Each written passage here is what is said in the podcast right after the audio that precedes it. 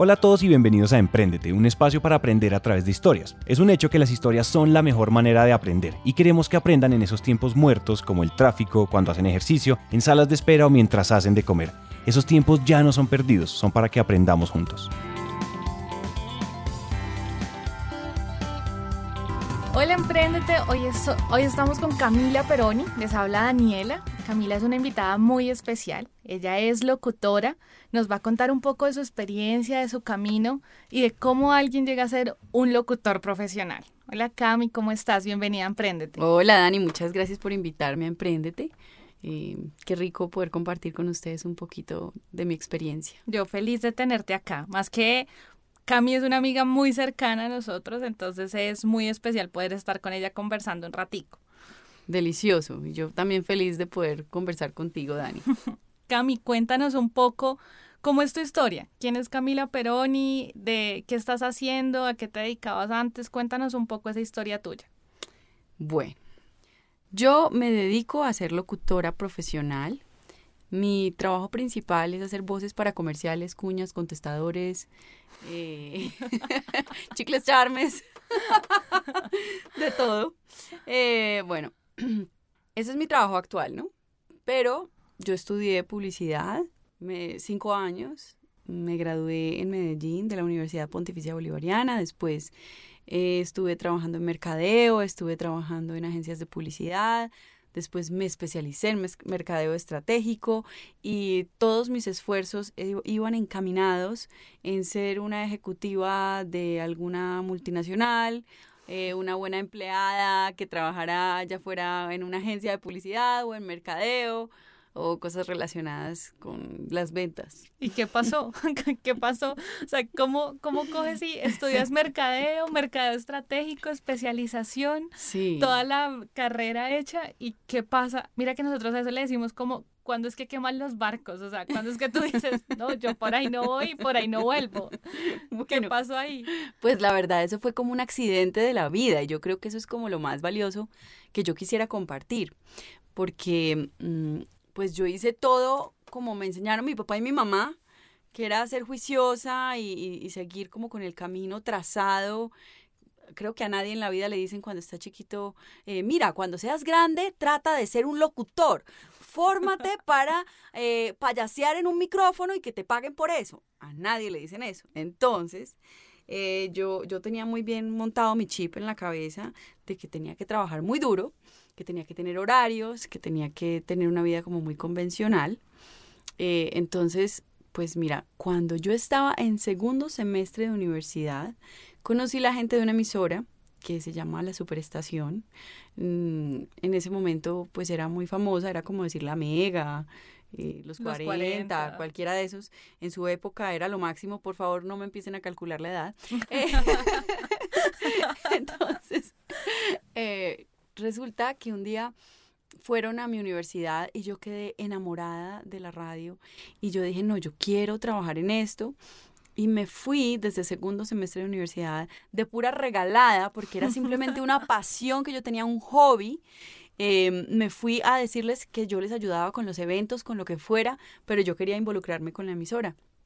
Y así fue, hasta que ya un día no me aguanté más y me fui donde el director, que se llama Albeiro Posada, y le dije, bueno, Albeiro, para hacer radio, ¿qué hay que hacer?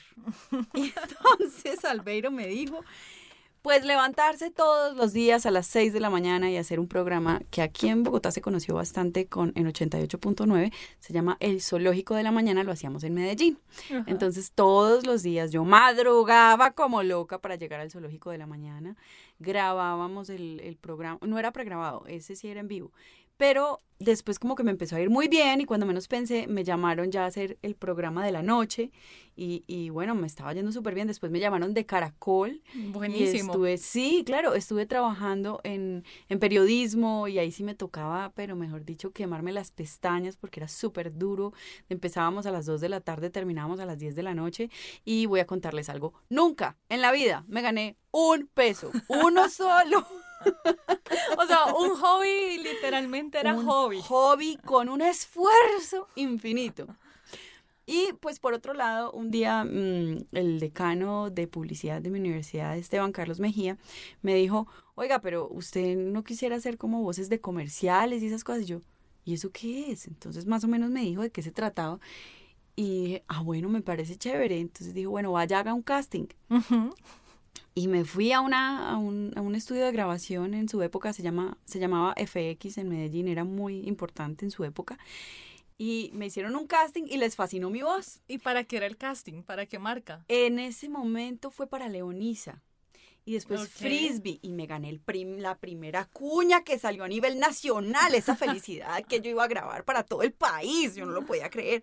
Y lo mejor de todo era que me pagaban, eso era pues increíble. A mí no me importaba si me pagaban o no me pagaban, yo con tal de ir allá a hablarle al micrófono, eso era la felicidad. Después de tantos años dando trabajo gratis, te estaban pagando igual por algo que te fascinaba. Exactamente, y no me importaba la plata, yo lo hacía realmente por el gusto. Es más, la primera cuña que yo grabé en mi vida fue en la emisora donde yo trabajaba en la superestación. Y todavía me sé de memoria el copy, porque me tuvieron toda la tarde desde que empezamos allá a darle duro a la cuña que teníamos que aprender. Me la, tenía, me la tuve que aprender hasta que finalmente supe qué significaba cuando le dicen a uno, más arriba. Y yo, ¿qué es más arriba? ¿Tú entiendes cuando a ti te dicen, por favor, haz la voz más arriba? O no, bájale, bájale. Uno no, no entiende al principio nada de esa terminología re loca que pasa todos los días, pues sí, eh, ahí fui aprendiendo. Y, y esa primera cuña que me, me acuerdo que fue una tarde entera, no me pagaron ni un centavo, pero yo salí tan feliz. o sea, lección, de tú saliste feliz, no te pagaron un centavo, pero hay algo Cami chévere y es ¿cómo logras tú? O sea, muchas veces, y claro, seguramente nos pasa en la universidad, uno ve ese empresario o esa empresa que uno dice, me muero por trabajar allá, me muero, y se queda uno con el nombre de me muero por trabajar allá. ¿Qué hiciste tú para que si ya era una emisora conocida, de decir, oiga, sí, contáctense conmigo? O sea, ¿hay qué hiciste? ¿Te vas y le hablas? ¿O qué, qué más hiciste para que efectivamente dijeran, bueno, escuchemos a esta niña Camila Peroni a ver qué es lo que quiere? Pues mira, mm, yo tengo una amiga que dice que yo le hablo a un cactus, entonces cuando ellos fueron a mi universidad, a mí se me abrieron los ojos y yo dije, ay no, yo quiero trabajar con ellos como sea. Y pues no reparé en qué querían ellos, eh, en qué quería hacer yo. Yo me fui a ver qué era lo que ellos querían y me fui en una actitud de servicio, o sea, realmente de corazón yo quería servir y, y quería servir en un sitio que me parecía espectacular. Y lo más bonito es que yo creo que cuando uno va generando una relación de confianza, que la gente empieza a sentir que puede confiar de todo corazón en mí, pues a uno le van soltando cositas. Ajá, ajá. Y eso se aplica no solamente para ese trabajo, sino para todos los otros trabajos que yo he hecho como locutora. Yo siento que parte del éxito que yo he tenido se debe, pues no me las voy a dar de la más, pero, pero pues sí, gracias a Dios me va muy bien. Eh, creo que ese éxito que yo he tenido se debe principalmente a que yo me he enfocado en entender un poquito qué es lo que la otra persona quiere de corazón y cómo ganarme el corazón, que yo creo que eso es como lo más importante y eso funciona para todos los negocios. No es solamente eh, mostrarse muy profesional y todo, sino como ir un poquito más allá, es como ganarse el corazón de las personas. Pero mira que esto es bien importante, Cami, y creo que acá... Cuando nosotras estuvimos hablando antes de hacer la entrevista y dijimos como, bueno, ¿qué nos gustaría compartir y demás? Y tú mencionaste la importancia de las relaciones públicas, precisamente, de cómo uno se conecta con la gente cómo las relaciones públicas, digamos, en tu campo, pero creo yo que eso aplica en cualquier campo, son vitales para que te conozcan. Y esto es algo clave, o sea, tú te conectas con la gente desde el corazón, te conectas desde servir. Cuéntanos qué más has aprendido tú en una carrera tan loca como puede ser la locución y tan poco usual, como tú dices que uno no diga voy a ser locutora, ¿Qué más y nos puedes compartir de tu experiencia de cómo se construyen esas relaciones y se fortalecen? Pues mira, hay una cosa muy importante y es que yo siento que cada vez que uno comparte con una persona, esa persona se está forjando una imagen en su mente. Y esa imagen, eh, pues, es, es la, la, marca tuya en su mente. Sí. Entonces, em, por ejemplo, tengo un amigo súper eh, experto, diría yo, es mi master sensei, que es fotógrafo en Nueva York. Él trabaja para marcas muy reconocidas deportivas como Adidas, Nike. Y él siempre que va a hacer un rodaje, se encarga de hacer un video y luego, donde, donde muestra lo rico que pasaron durante todo el rodaje, durante toda la sesión de fotos y no sé qué. Y luego se lo manda a la gente para que se acuerden de lo chévere que fue trabajar con él. Ajá. Sí, sí, sí. O en mi caso, pues nada, eh, estar muy pendiente como de los detallitos, ¿no? Eh, estamos tratando con personas, no con máquinas, no es simplemente una fachada, una empresa, realmente son personas que tienen emociones, que tienen problemas, que tienen historias. Entonces yo creo que es importante estar muy presente cuando se está con esas personas, escucharlas de corazón.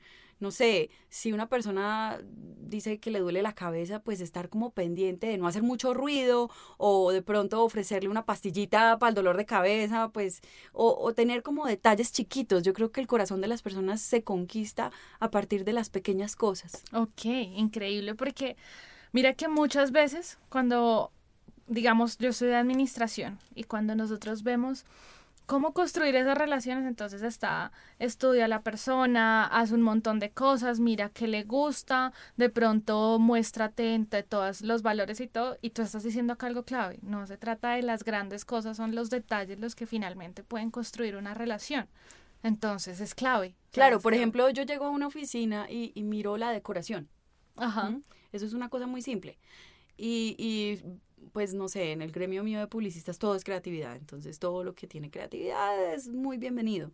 Pero por ejemplo hay gente que tiene como cosas en las que siente una pasión eh, más desenfrenada, por decirlo así. Entonces, por ejemplo, hay fans de Star Wars. Sí, sí, sí. Y, y, por ejemplo, hay un estudio en particular que yo conozco que siempre llego y todo está decorado con Star Wars. Entonces yo me voy de viaje y lo primero que hago es comprar cualquier cosa de Star Wars y se las llevo y son felices porque les doy en la pepa. Y no, no es una cosa que valga mucho dinero porque a veces se piensa que es como cuestión de invertir un montón de plata.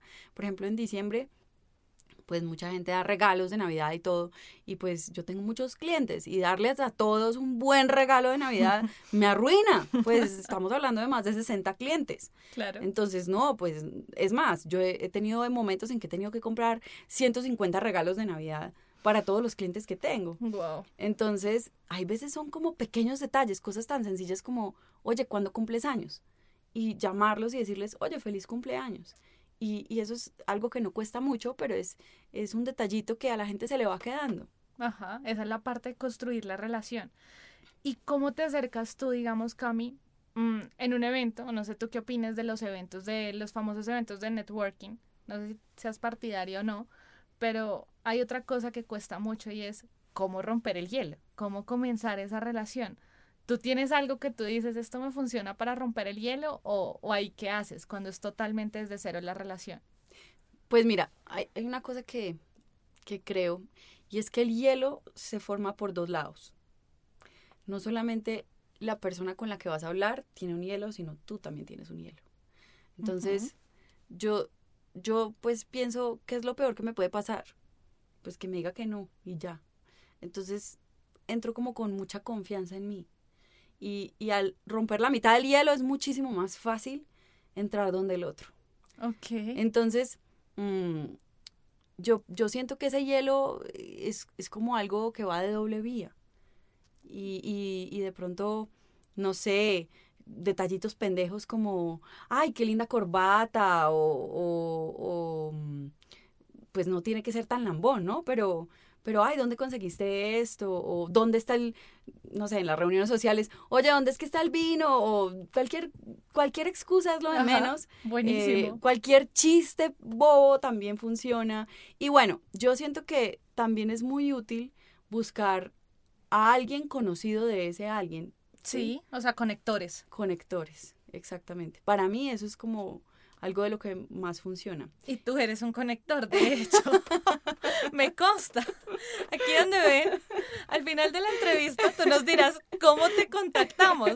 Pero si ustedes tienen la oportunidad de conocer a Camila, o sea, ténganlo por seguro que Cami siempre es de esas personas que conoce a alguien, que conoce lo que ustedes buscaban en cualquier campo. O sea, el arquitecto para que le remodele la casa, entonces Camila se acuerda de que hubo alguien que conoció. Y finalmente en la vida es clave tener conectores y qué mejor que ser un conector. Oye, y ya que hablas de conectores, hay una cosa muy importante. Mm, muchas veces cuando yo llegaba a unos estudios me encontraba con la señora de los tintos, el mensajero y, y pues algunos colegas simplemente pasaban de largo. Ajá. ¿Sabes? Y, y yo me he dado cuenta que todas las personas, sin ninguna distinción, son importantes el portero, la de los tintos, eh, la persona de la recepción, todas esas personas son claves. Cuando uno menos imagina, pues me pasó que un, un mensajero se convirtió en el dueño de un estudio. Wow. Wow. Entonces, él sí se acordaba bastante bien quién lo saludaba y quién no lo saludaba. Claro. Entonces, no hay que menospreciar a ninguna persona. Todos tienen un valor, además, y no es solamente por el hecho de, de que le sirvan a uno o no, sino que en la medida en que uno tiene como buenas relaciones con todo el mundo, pues es mucho más fácil construir relaciones con las personas con las cuales uno tiene un interés particular, eh, así sea laboral o económico. Total, y Cami, sabes que creo que esto es un consejo valioso en especial porque es un punto en común en esos grandes empresarios, en esas personas que tienen éxito y demás. Uno a veces queda aterrado, son personas tan sencillas, tan humildes, tan entregadas de corazón. Y finalmente tienes razón, ¿no? Quizás si uno solo está mirando cuáles son las estrellas del sitio donde estoy y no valoro todo lo que tengo alrededor, me pierdo la oportunidad de conectar con mucha más gente, de practicar Claro. incluso si es que soy muy floja haciendo relaciones, me pierdo la oportunidad de mirar cómo voy a conectarme. Sí, y, y una cosa también muy importante es que hay que abordar a la gente no con miedo, sino con alegría. Por eso hablo de romper el hielo personal primero.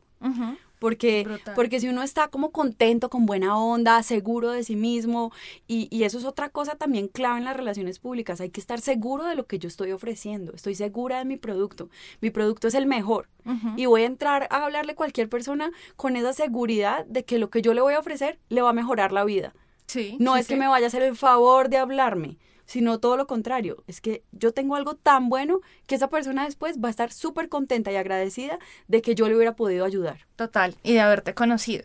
Cami, tú me contaste alguna vez, enlazándolo un poco con esto, también de la importancia que tú te has dado cuenta tiene la imagen que proyectas y la imagen que, que tú me decías, hay estudios en los que uno se da cuenta o entornos que hay que ir más seria, que hay que ir vestida de esta forma, así.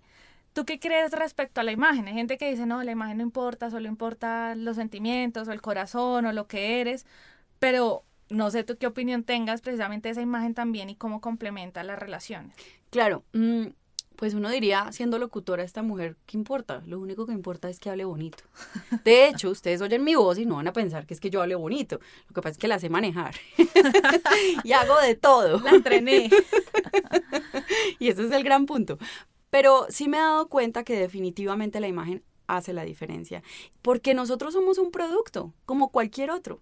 Y ese producto va a tener una imagen en la mente de nuestros clientes. Entonces nuestros clientes no solamente se van a quedar con una imagen auditiva, por decirlo así, de nuestra experiencia, sino Sí. también de una persona con la que estuvieron todo el tiempo. Y esa persona con la que estuvieron, pues tiene que estar bien presentada. Una vez me pasó en un estudio, qué vergüenza. No me lavé los dientes después de almuerzo y llegué al estudio y tuve toda la grabación, una cosa verde entre los dientes y me miraban y me miraban y me miraban. Claro, el pedazo de lechuga ya metido entre los dientes, Dios mío, gran lección. me vine a dar cuenta cuando dientes. salí porque la gente estaba rara y yo decía, pero qué es lo raro, qué es lo raro. Ellos teniendo que mirar la lechuga entre los Quedé muy dientes. mal, quedé muy mal. Esa es una de las peores experiencias que yo puedo contar. Ay, Cami. Sí. Cami, y pasémonos un poco, o sea, nos has compartido un montón y creo que es desde la parte tuya profesional. Y esa parte profesional también la construye lo que tú eres, que, que la verdad te- es, tienes muchos componentes diferentes y muy bonitos y muy particulares. Tú también. Cuéntanos un poco qué es Camila a nivel personal, digamos, qué rutinas tienes, qué hábitos que te gusta hacer, qué es lo que tú disfrutas y, y que de pronto no es estrictamente la parte de la locución. Ok, bueno, pues yo trato de tener una vida muy sana. Y, y eso es algo que también se nota en la voz. Es increíble porque la voz transmite todo de una persona. Si una persona está enferma, eso se siente en la, en la voz.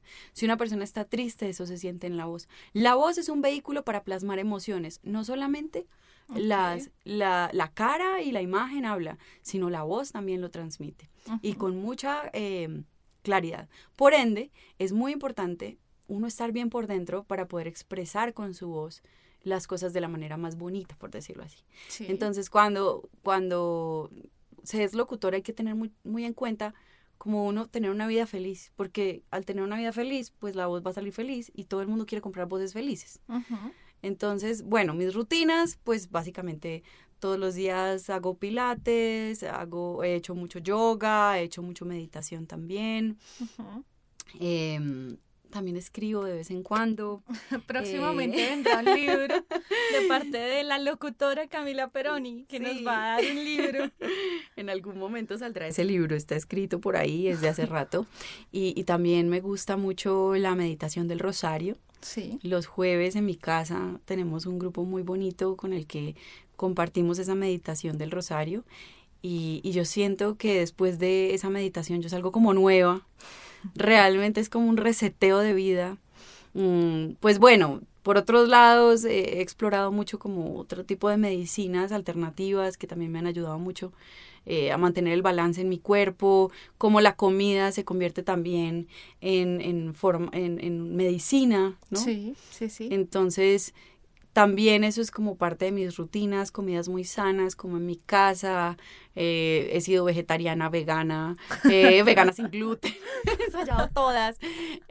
me hice el camino de Santiago, cada rato me voy de viaje a estar conmigo misma, a, darme cuenta qué es lo que pasa aquí adentro, porque realmente si la casa por dentro está limpia, eh, pues realmente eso se nota, se puede expresar hacia afuera. Mira que eso es lindo en especial porque en la vida, en el común correr de los emprendedores, en ese ser de todo en sus empresas, porque esa es la realidad, cuando alguien en, como que inicia una empresa, hace de todo al principio. Claro. Y es lindo precisamente poder tener ese equilibrio y, y poder cómo unir ese equilibrio y cómo eso, lo que tú nos dices, cómo eso se refleja en tu caso, tu tu emprendimiento es la locución, pero se reflejan todos los emprendimientos, entonces es muy valioso. Claro, y, y sabes que mm, ahora terminando la historia que empezamos al principio y la dejamos como en la mitad, yo después de, de trabajar en las emisoras y no ganarme un peso en nada, pues yo me gradué en la universidad y dije, quiero quiero trabajar en un trabajo serio, ¿no? Con horario y con todas las de la ley. Sí, tú me contaste. Y tuve unos trabajos que tú no te imaginas, Dani, yo no dormía, o sea, esto era hasta las 2, 3 de la mañana, trabajaba durísimo, pero mejor dicho, una cosa de locos. Y, y tuve varios trabajos así. Y un día me quedé sin trabajo. Y dije, bueno, ¿yo qué voy a hacer en esta vida?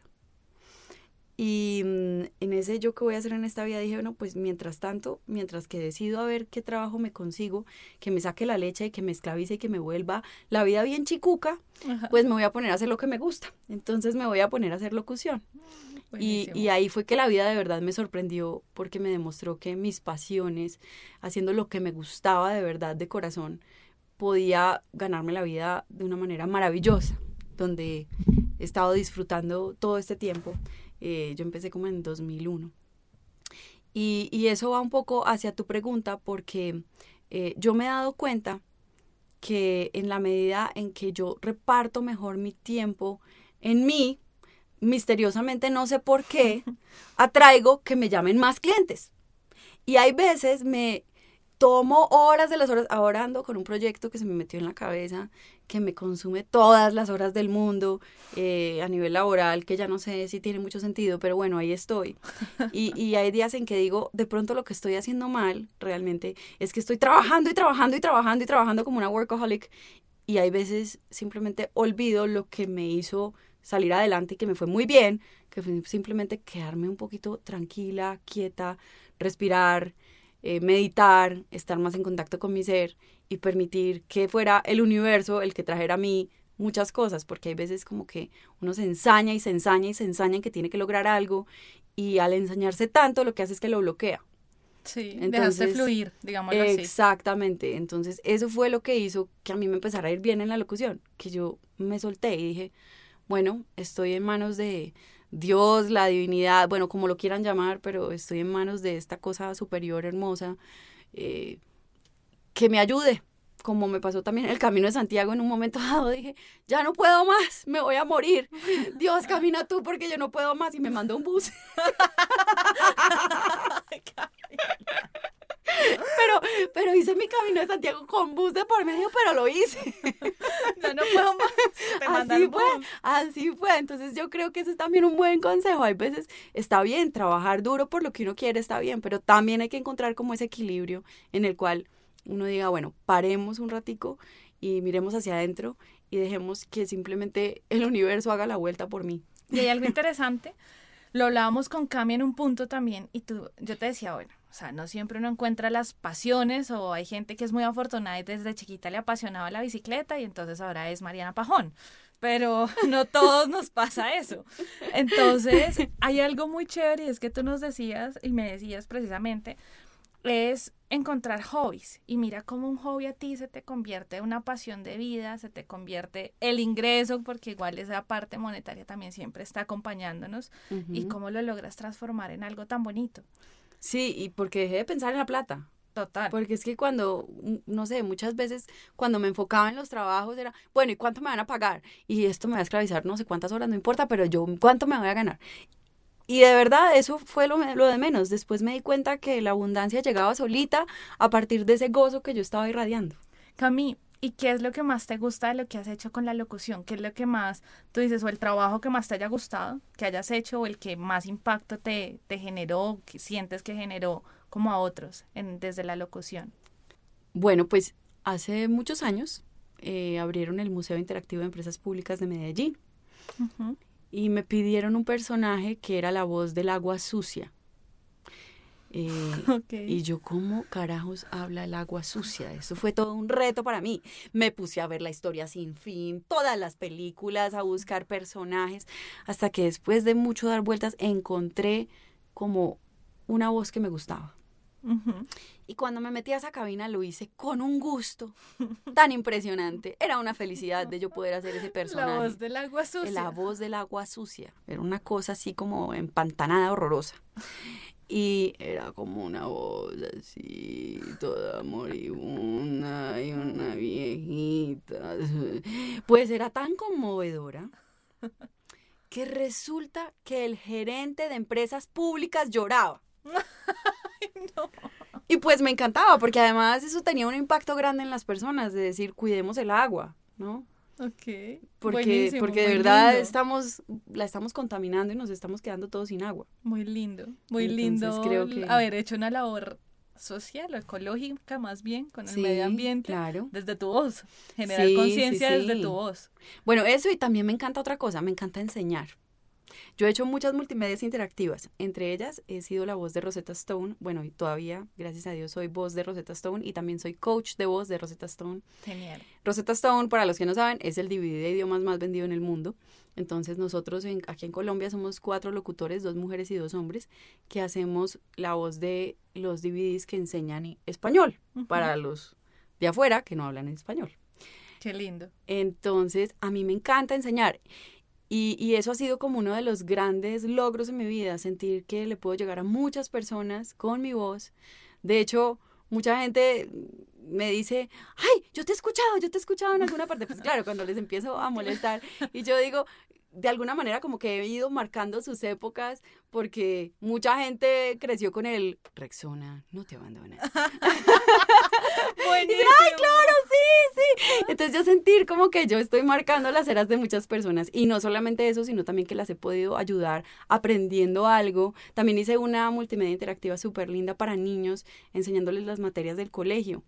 Y fue una lindo. experiencia maravillosa porque además hacía de mamá, de abuelita, de narradora, de niña, de niño, hacía todos los personajes y era una felicidad porque yo me sentía jugando, ¿no? Es que eso es lo que más me gusta de mi trabajo, yo estaba jugando todo el tiempo, jugando a ser cualquiera de esos personajes, metiéndome en sus pieles y pues como nadie me veía, podía estar vestida como fuera, claro, yo me iba bien vestida por lo que hablamos ahorita, porque la imagen sí importa, pero... Pero qué, pero el, el cuento era que me metía en esos personajes con tanta felicidad que estoy segura que esos niños van a aprender de una manera muy divertida, diferente a como cuando yo estaba en el colegio que le enseñaban a uno un poquito como a memorice, memorice, memorice, pero ya con un poco de diversión la cosa es distinta. La cosa es diferente. Sí. Cami, pues es muy lindo precisamente tú como desde la locución, desde una pasión, desde un hobby que, o sea, desde algo que comienza como un hobby, se convierte en pasión y ahora es tu vida profesional, cómo has podido impactar vidas, has podido fortalecer hábitos y creo que es algo muy lindo para la gente que muchas veces emprender no tiene que ser tampoco el sacrificio y demás, emprender por el contrario puede ser es la pasión, lo que nos mueve y lo que nos lleva a hacer cosas interesantes. Y claro, y muchas veces em, pues pensamos que no, no estamos bien en un camino. No sé, ahorita que estábamos hablando de los hobbies, yo te dije, para encontrar la pasión, pues explorar los hobbies. Y entonces hay gente que dice, no, es que yo no sé escribir. Entonces, pero a mí me encanta escribir pues yo animo a estas personas que están explorando sus hobbies a dejar de juzgarse y, a simplemente disfrutar lo que hacen, porque en ese disfrute se empiezan a encontrar cosas nuevas y quién sabe, ¿no? Yo siento que las personas más talentosas del planeta han explorado caminos que antes nadie había recorrido y, eso se debía a algo que podía parecer un error. No sé, a Shakira le dijeron que ella no sabía cantar y, ella siguió con su pasión y pues terminó metiendo danza árabe y se volvió una superestrella, y combinando cosas nuevas, ¿sí? Y, y, lo mismo me ha pasado a mí, pues yo no tenía la mejor voz, de hecho me pasaba que que fui a varios estudios y al principio me decían, ¿usted con esa voz? y, la verdad es que logré salir adelante porque seguí explorando y explorando mi talento y, y cuando menos pensé encontré que es que yo podía hacer cualquier cantidad de voces lindo. Y, eso también puede pasar con los artistas. Eh, que no sea ser figura humana, pues no importa. Después se podrá convertir en una nueva forma de pintar las siluetas que nadie había explorado y que después sea como lo último en Guarachas. Genial. Qué lindo, Cami. Pues bueno, Cami, quiero agradecerte por este tiempo. Por último, nosotros siempre tenemos como una parte, una sección, le decimos la ráfaga. Ya, eh, pues nos entregaste mucho valor en términos de relaciones públicas, de hobbies, de estas pasiones, y nunca hemos tenido una locutora en el programa. Entonces, queremos hacerte la ráfaga. Son una serie de preguntas muy sencillas. La idea es que las respondas lo más rápido que puedas. Oh, Dios. Y... Eso no me, no me suena bien. dale, dale, dale. Y listo. Vamos pues. Cami, ¿cuál, ¿cuál es el mejor consejo que has recibido? Sé tú misma. ¿Colchón duro o blandito? Duro. ¿Qué te falta por hacer en la vida? Un montón de cosas. un podcast, un libro, un centro de crecimiento personal. no sé ni por dónde empezar. ¿Tuviste amigo imaginario? mi ser interior vale como amigo imaginario. No sé, era tu amigo imaginario. Eh, pero siempre supe que estuvo ahí. Qué lindo. Bueno, y cuéntanos para cerrar, ¿cuál es ese libro que nos recomiendas? Mm, me gusta Una nueva tierra de Cartol. Bueno, Cami, como dije al principio, cuéntanos cómo te podemos contactar y se los juro, Camila es un conector. Este, este contacto vale. ¿Cuál es la mejor forma de contactarse contigo? Eh, pues eh, por correo o puede ser por mi página de Facebook. Ok, Camila Peroni. Pues sí, Camila Peroni. ¿Y tu correo? Mi correo es voces